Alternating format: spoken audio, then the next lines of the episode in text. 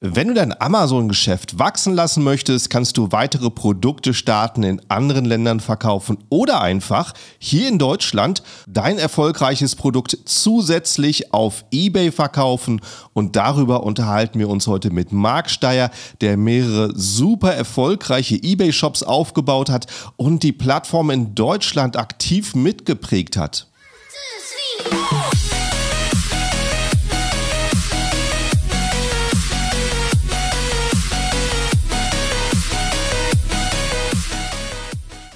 Hallo zusammen und willkommen beim Serious Seller Podcast auf Deutsch. Mein Name ist Markus Mokros und das ist die Show, in der wir alles um Amazon FBA Private Label besprechen, was uns Händler auf Deutsch gesagt ernsthafte Umsätze generiert. Daher auch der Name der Show Serious Seller Podcast auf Deutsch.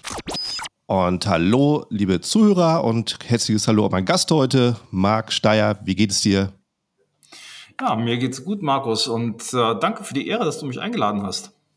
Ja, danke dir. Freut mich mal, wirklich einen Gast hier zu haben, der auch was über einen ganz anderen Bereich äh, sagen kann. Und darüber geht es heute auch im Podcast. Dich sehe ich halt einfach durch deine große Facebook-Gruppe, äh, die Wortfilter-Facebook-Gruppe oder durch den Blog. Oder die sieht man auch auf Vorträgen. Also erzähl mal, was du eigentlich alles machst. Das ist ja eine ganze Menge.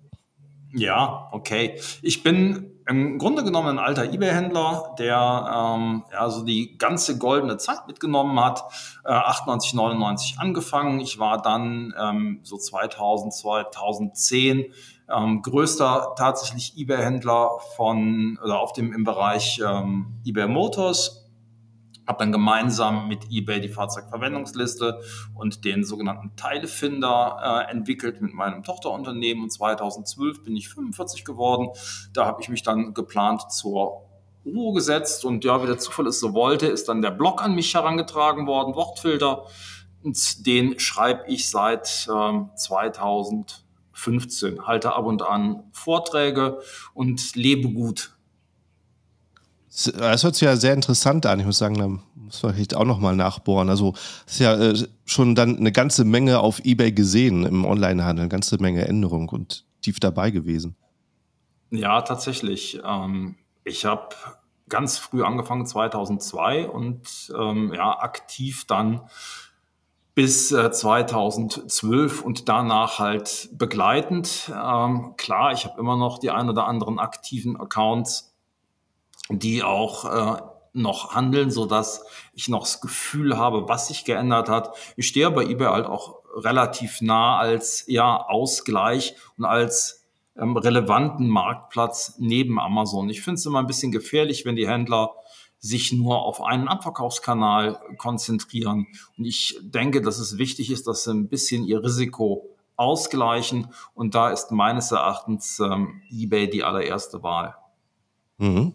Und darüber wollte ich mit dir heute eben sprechen, wie Amazon-Händler, die vielleicht sagen, ich möchte einfach ein bisschen wachsen, ähm, ohne jetzt das Land zu verlassen, ähm, wie sie dann vielleicht einfach auf einer anderen Plattform wachsen können, wie eBay.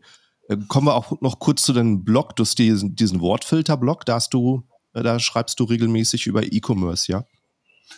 Ja, ganz genau. Ja, klar, da schreibe ich regelmäßig über E-Commerce. Ähm, meine Meinungen sind nicht immer ganz unumstritten. Ich gelte als äh, kritisch, ich gelte auch als polarisierend. Ich nehme gern die Dinge in die Hand, ähm, über die man vielleicht nicht so gerne liest, redet und schreibt und ecke auch das ein oder andere Mal mit äh, meiner Meinung an. Das führt aber auch dazu, dass äh, du mich mit meinen Meinungen häufig auch mal im Radio, im Fernsehen und in den Zeitungen liest ich äh, hatte hier in Deutschland vor zig Jahren ist es gewesen, zum Beispiel diesen Umsatzsteuerbetrug äh, von Drittlandhändlern, sprich China-Händlern auf den verschiedenen Plattformen in die Wege oder in die Gänge gebracht mit der Konsequenz, dass daraus dann tatsächlich die Plattformhaftung äh, entstanden ist. Und das sind halt Dinge, die mache ich recht gerne. Ich klage allerdings auch das ein oder andere äh, an, was vielleicht mal falsch läuft.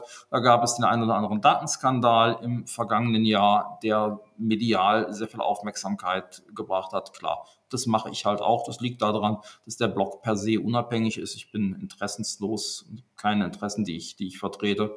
Aus dem Grund mache ich die Dinge, die ich glaube, die für den äh, E-Commerce und auch für den KMU-Handel, also für den kleinen und mittleren Händler, wichtig und vor allem richtig sind.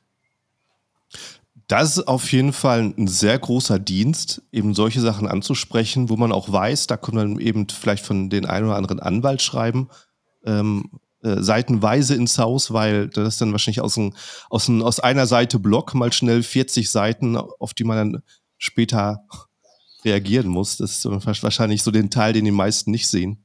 Das ist definitiv richtig. Also ich meine, natürlich, du hast völlig recht. Also aufgrund meiner Berichterstattung kassiere ich auch die ein oder anderen Abmahnungen. Und ähm, ja, die haben mich im Jahr, wir sind jetzt 2021, ich glaube 2021 habe ich ausgegeben, ich glaube rund 120.000 Euro nur an Rechts- und Beratungskosten für eben Abmahnungen, wo ich mich gewehrt habe. Meistens erfolgreich, aber auch nicht immer. Auch verliere ich mal. Und ähm, ja, das gehört zum Game dazu. Das, glaube ich, muss man auch sehr emotionslos sehen, sollte man grundsätzlich das Thema Abmahnung. Ich glaube, dass derjenige, der mich abmahnt, der versucht, seine Rechte zu vertreten und versucht, seine Meinung durchzusetzen. Das ist auch angemessen. Dafür haben wir ein Rechtssystem und ich wehre mich dagegen, aber das kostet halt auch Geld. Das ist so. Ja, solche Anwaltssachen die sind teuer, das kann ich mir vorstellen. Und manchmal gewinnt auch einfach der, der das meiste Geld für die Anwälte hat. Ist mal die letzten ein, zwei Jahre dieser YouTube-Kanal aufgefallen. Äh, Dominik Kluth heißt der, glaube ich. Äh, ähm, der, der so über Coaches. Benedikt. Äh, ah, Benedikt Kluth, ja, genau. Der hat so über Coaches berichtet. Und ich habe letztens mal aus Interesse geguckt, äh, wie weit er da noch dran ist. Und alle Videos sind weg zu dem Thema. Das heißt, die haben sich da wahrscheinlich alles schön ähm, runtergemahnt und sind wahrscheinlich ja. eine Partei, die viel Geld hat und so ich glaube, in der Nische verdienst du nichts mit YouTube. Kann da wahrscheinlich nicht viel machen. Ja, ich glaube, um da konkret, ich meine, guten Benedikt kenne ich sehr, sehr gut. Äh, der Benedikt mhm. arbeitet als studentische Aushilfe auch für mich, für Wortfilter. Von daher kenne ich auch einen Großteil der äh, anhängigen Verfahren. Ich glaube, Benedikt hätte vieles im Vorfeld geschickter machen können, wenn er tatsächlich ähm, sich äh, eine Rechtsberatung geholt hätte, was denn eigentlich erlaubt ist und was nicht erlaubt ist. Ähm, man scheitert dann unter Umständen an Kleinigkeiten. Du hast im Prinzip fünf, sechs, sieben Sachen, die werden von der Gegenseite angegriffen. Meistens bleibt ein oder zwei Sachen bleiben, bleiben halt hängen. Das ist halt wirklich dann das Game. Aber ähm, ob es unbedingt eine Frage des Geldes ist, ja, dann, wenn man sich vorher nicht beraten lässt oder wenn man auch so eine gewisse Beratungsresistenz hat. Ich hatte mal zwei Coaches aus äh, Koblenz, zwei Brüder, dessen Konterfeis hatte ich dann auf äh, einen äh, Bündel Lauch gesetzt und da ergab sich dann das äh, Wortspiel Baulauch draus. Ich habe natürlich mit den beiden äh, Konterfeis äh, Ur Urheberrechtsverstöße begangen, habe folgerichtig eine Abmahnung kassiert, eine einstweilige Verfügung kassiert und dann auch nachher, ich glaube, drei Ordnungsgelder und das waren alleine 12.000 Euro, die nur wow. an Ordnungsgelder draufgegangen sind. Aber das ist dann halt auch, da muss man auch ganz ehrlich sagen, selber schuld. Also ich meine, das ist dann von mir klar gewesen, dass ich das dann irgendwann zu zahlen habe. Das, das ist dann halt so. Aber ähm, ja, der Benedikt äh, hätte vieles klüger machen können, wenn er tatsächlich sich im Vorfeld hätte besser ähm, einlesen müssen, was im, im, im, Presserecht und was in der Meinungsäußerung, was möglich ist und was nicht möglich ist. Mhm. Auf jeden Fall eine sehr gute Absicht von Ihnen, was ähm, nämlich das auch für Leute sehr sehr schwierig macht, die sich für Beratung interessieren und einfach mal googeln nach ähm, Meinung, nach Rezensionen und es ist halt leider unterm Strich sehr leicht, sich positive Rezensionen zu kaufen und ähm, negative aus dem Netz zu klagen. Das macht es dann für Leute schwierig, die sich ein Bild schaffen wollen über, über Anbieter, denke ich. Ich finde gerade so im Amazon-Sektor, da bin ich ja auch nicht gerade leise gewesen, was Coaches und Coachings äh, angeht. Und ich ähm, finde es auch sehr schwierig, sich dort vernünftig zu orientieren, ob ein Coach gut oder ob ein Coach nicht gut ist. Als Merkmale, die ich immer schrecklich finde, ist, wenn die Coaches sich vor irgendwelchen Lamborghinis rumste rumstellen oder posen, mit irgendwelchen dicken Autos, dicken Uhren oder so weiter kommen. Das halte ich für extremst unseriös. Grundsätzlich finde ich es großartig, dass man Wissen gegen Geld tauscht. Es ist also vom Kern her eine ganz, ganz großartige Geschichte. Allerdings, und das ist wichtig, sollte es seriös passieren. Und da hat die ganze Coaching-Landschaft leider auch Stilblüten hervorgebracht, die wirklich auch extremst kritisch zu, zu bewerten sind. Und da kannst du eigentlich auch nur, Markus, jeden auffordern, jeden Nutzenden, also jeden Interessenten auffordern, dass er sich echt bilden möchte und schauen möchte, was wird ihm denn da äh, gerade geboten und für die Nase gesetzt. Ja, ja, ist ähm, auf jeden Fall äh, richtig. so auf jeden Fall äh, ganz, ganz wichtiger Punkt, genau, sich vorher so ein bisschen zu informieren, vorher auch alles viel anzugucken, was kostenfrei im Netz ist, um ähm, Leute auch bewerten zu können, die einen beraten wollen. Sicherlich wichtig. Aber ja, kommen wir doch mal von dem Thema zum Beraten zu ein paar gute Tipps, zu ein paar gute Strategien. Ähm, zu eben besagtem äh, Marktplatz eBay.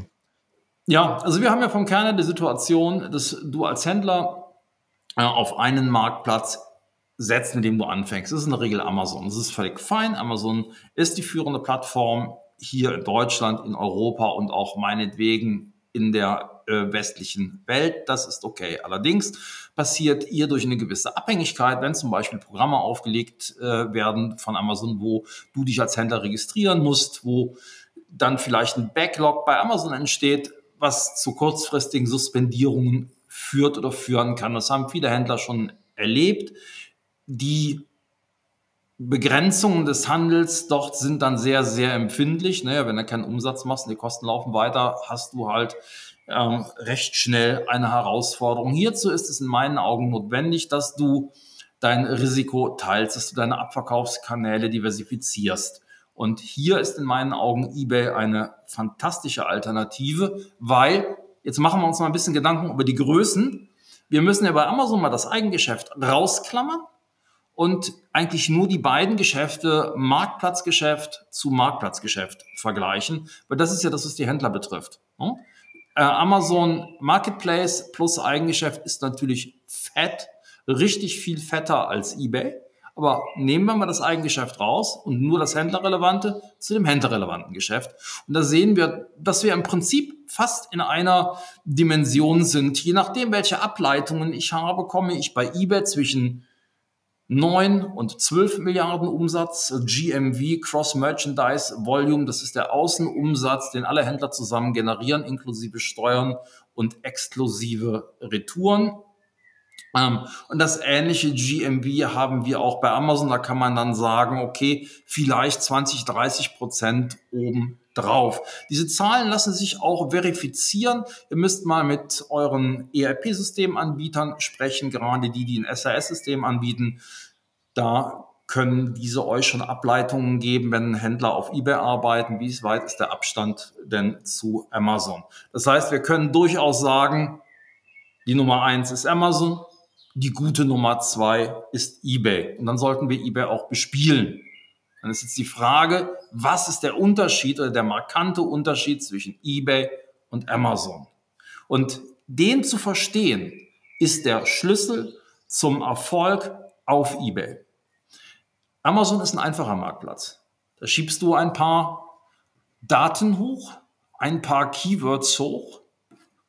Das war es. Du hängst dich im Wesentlichen an Asiens an. Manchmal hast du noch die Situation, dass du ähm, eigene Bilder produzieren darfst. Du hast mit ein bisschen Glück den Vorteil, dass du auch ein eigenes Video machen darfst. Alles okay, aber du hast ein sehr daten- und ähm, ja datengetriebenes Listing, was auch sehr ähm, vergleichbar ist zum nächsten Listing. Also du hast wenig wenig Chancen, dich, dich abzusetzen, also begrenzt. Das ist bei eBay wiederum völlig anders. Natürlich hast du auch doch die Möglichkeit, deine Bilder hochzuschieben. Du hast auch die Möglichkeit, deine, äh, ein Video hochzuschieben. Im Übrigen dann unabhängig von, von, von anderen äh, Voraussetzungen.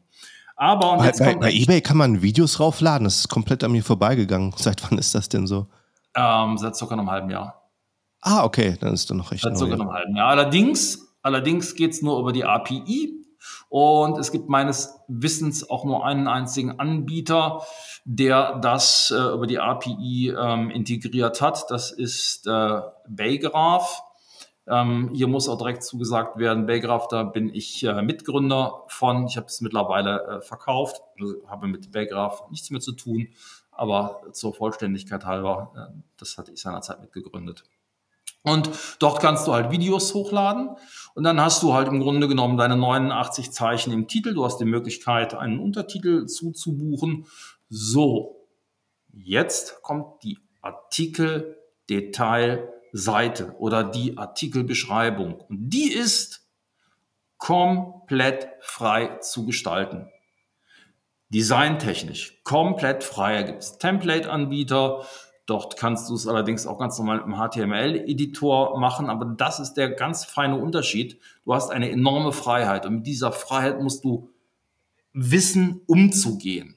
Denn diese hast du auch nicht in deinem Online-Shop. Da hast du auch in der Regel Templates. Diese, diese komplette Freiheit hast du nur einzig und allein wirklich auf eBay.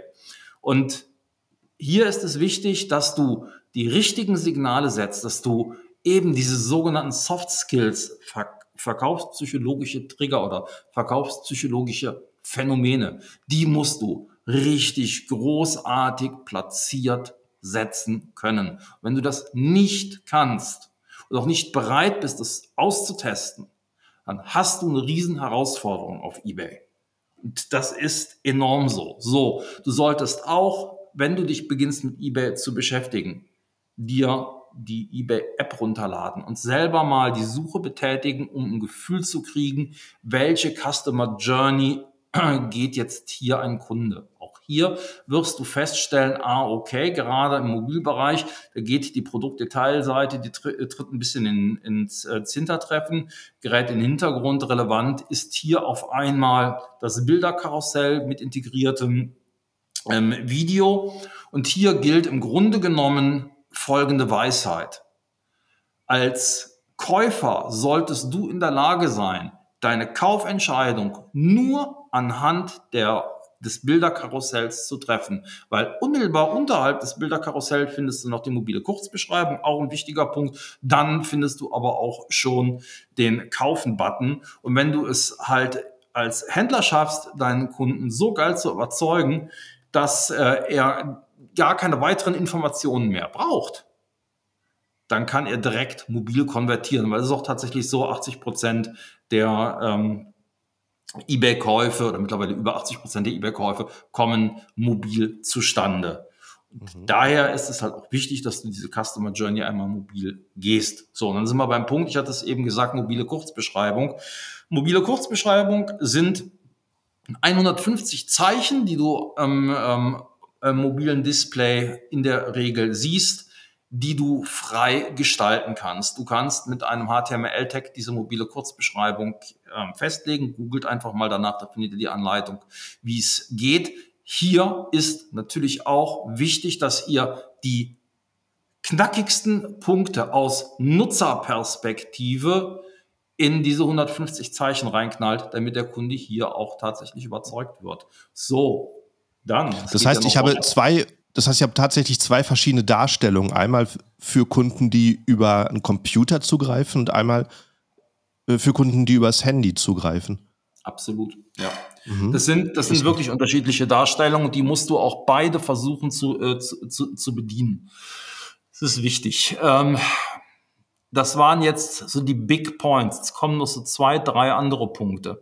Das ist dann zum einen die Kategorie Auswahl. Ihr seid euch sicher, dass ihr die Hauptkeywords, nach denen euer Produkt gefunden werden soll, kennt. Überprüft diese Hauptkeywords und wenn ihr euch sicher seid, gebt diese in die eBay-Suche ein, meinetwegen auch über einen Desktop, eine Desktop-Anwendung, dann seht ihr die Suggestions. Die Suggestions sind deshalb wichtig, weil sie sowohl die erste wie auch die zweite Kategorie angeben, in denen die Produkte gelistet sind. Das heißt, wenn es um die Kategorie Auswahl geht, orientiert euch nicht im eBay Backend daran, was eBay euch im Backend vorschlägt, sondern orientiert euch daran, was eBay euch im Frontend ähm, vorschlägt. Das sind zwei unterschiedliche Vorschlagwesen. Das Relevantere ist das, was ihr im Frontend seht.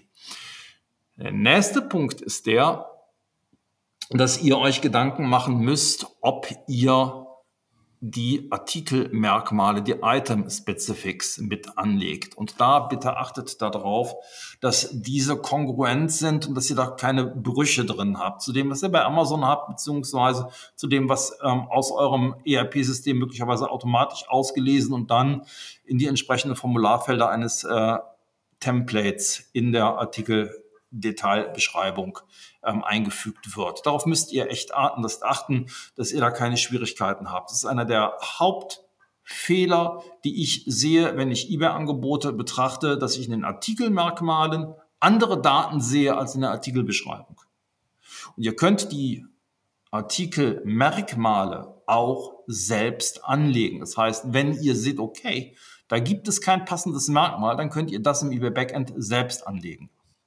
Aber auch hier der Trick, lieber auf ein nicht so genaues Merkmal setzen, als ein neues anlegen. Warum?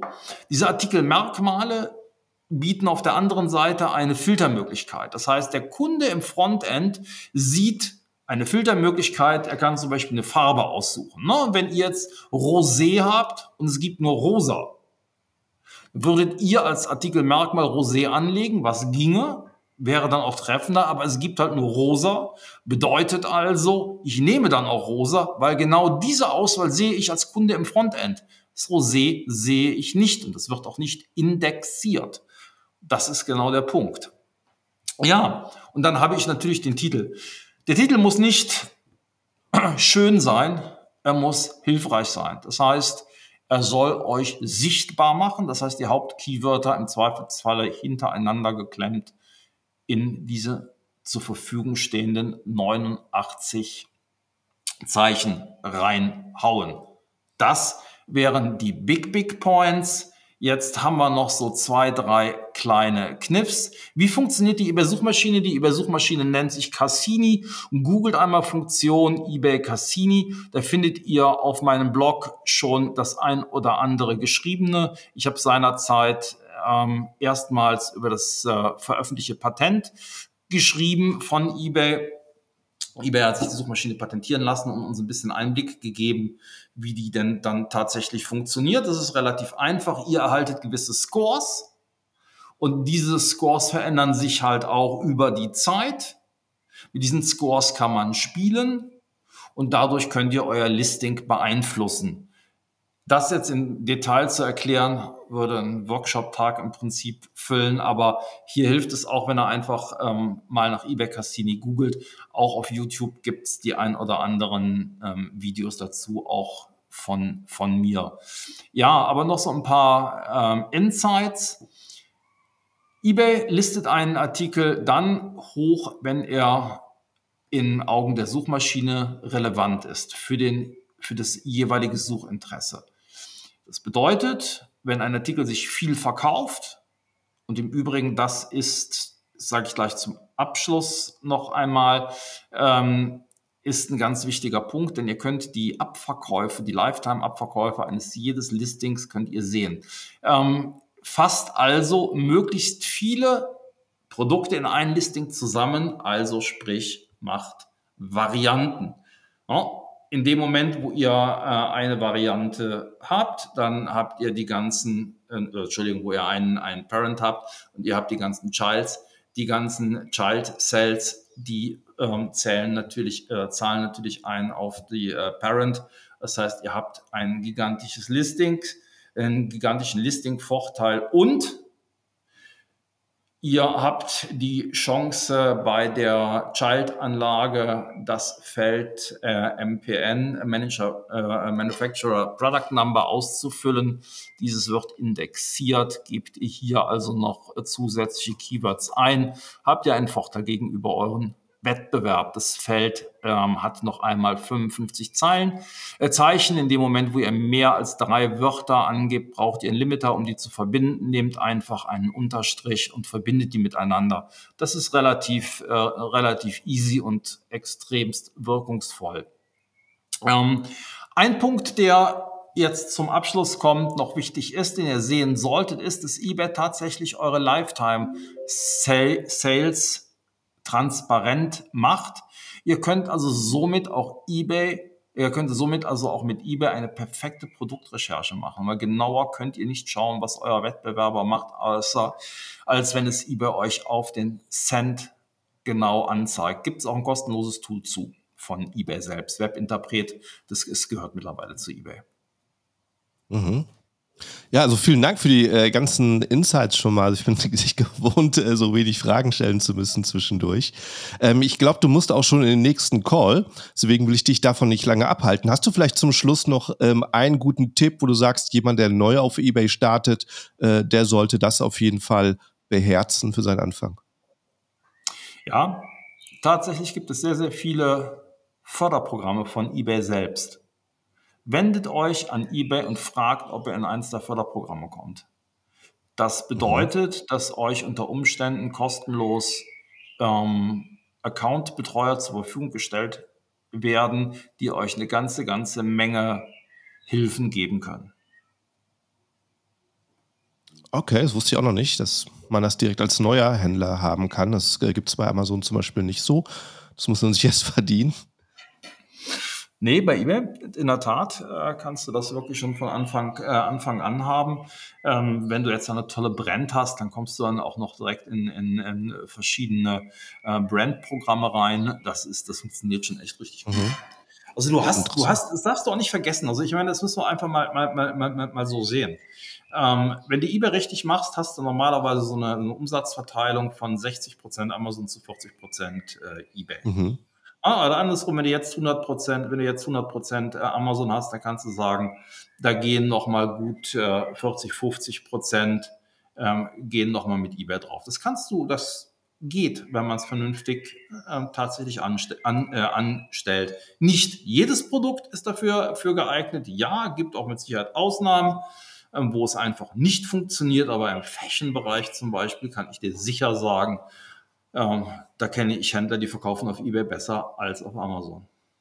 Ja, ich, ich könnte mir vorstellen, im Autoteile-Zubehör ist eBay auch deutlich stärker. Also da machen ja. sie auf jeden Fall sehr viel Marketing für.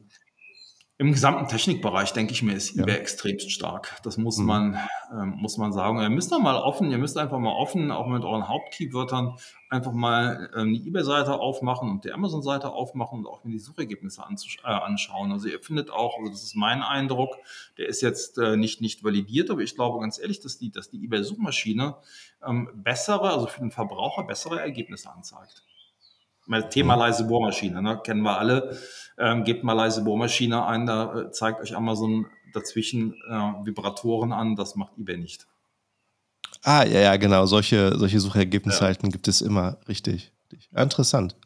Ja, gut. Ich würde sagen, äh, vielen Dank schon mal für das Teilen. Und vielleicht können wir in Zukunft da irgendwann mal ansetzen und mal irgendwo tiefer in eine Richtung eintauchen.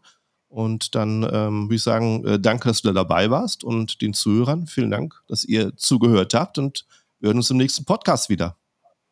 Ich bedanke mich bei dir, Markus, für deine Einladung und wünsche dir noch ja. ganz, ganz viel Erfolg. Danke, ciao.